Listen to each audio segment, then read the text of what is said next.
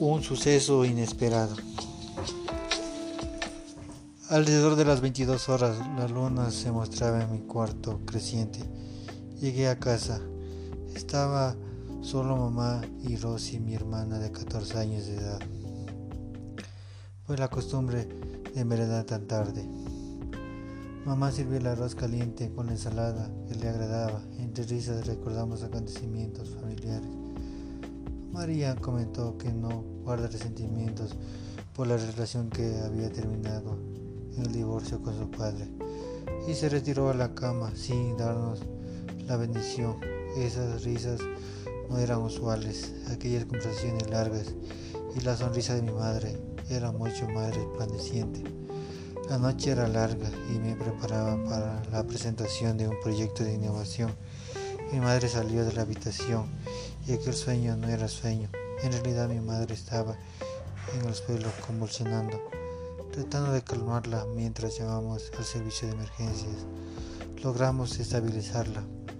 Mientras mi hermana las tenía en aquella vieja sala de nuestra pequeña casa, yo entré en la habitación de mi mamá y usé la ropa que al paso encontré, aquella blusa de color marrón y el pantalón de rayas, aquella vestimenta que en mis sueños usé.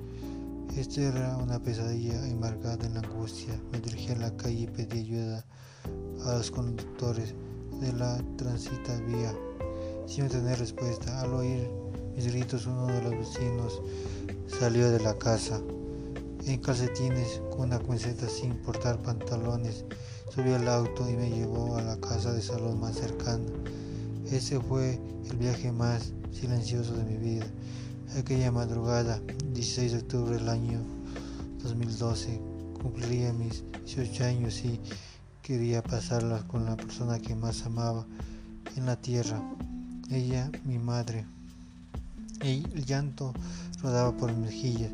Cuando la abracé, me dijo con voz firme, no llore, esta vez miré, pero no quiero que esté triste. Dios escribe cosas bonitas en la vida de los seres humanos pero tarde o temprano las borrará para escribir cosas mejores. Esas fueron las palabras de mi madre. Privilegió al ingreso en la sala de hospital. Una vez en traje ella me apretó la mano y sus ojos no abrieron más.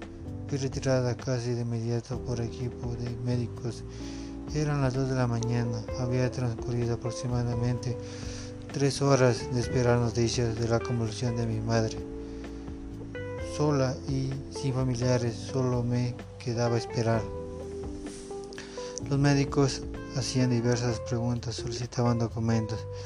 Quería la presencia de alguien mayor de edad. Ahí estaba yo, ya con 18 años, y mi preocupación inmensa. Cuando el reloj dio las 3 y 18 de la madrugada, un médico se me acercó en voz pausada, tratando de que no perdiera la calma, y me dijo, lo siento, tu madre falleció, no pude llorar. En ese momento ya lo había vivido, esa angustia ya había experimentado solo 12 horas atrás. Hoy escribo esta crónica desde la misma sala del hospital donde ella partió, donde la vi por última vez. Fue negligente médica o designios del destino. Eso posiblemente no lo sabré. A los seis años de lo sucedido, recorro las mismas calles y recuerdo el acontecimiento que me arrebató parte de mi vida.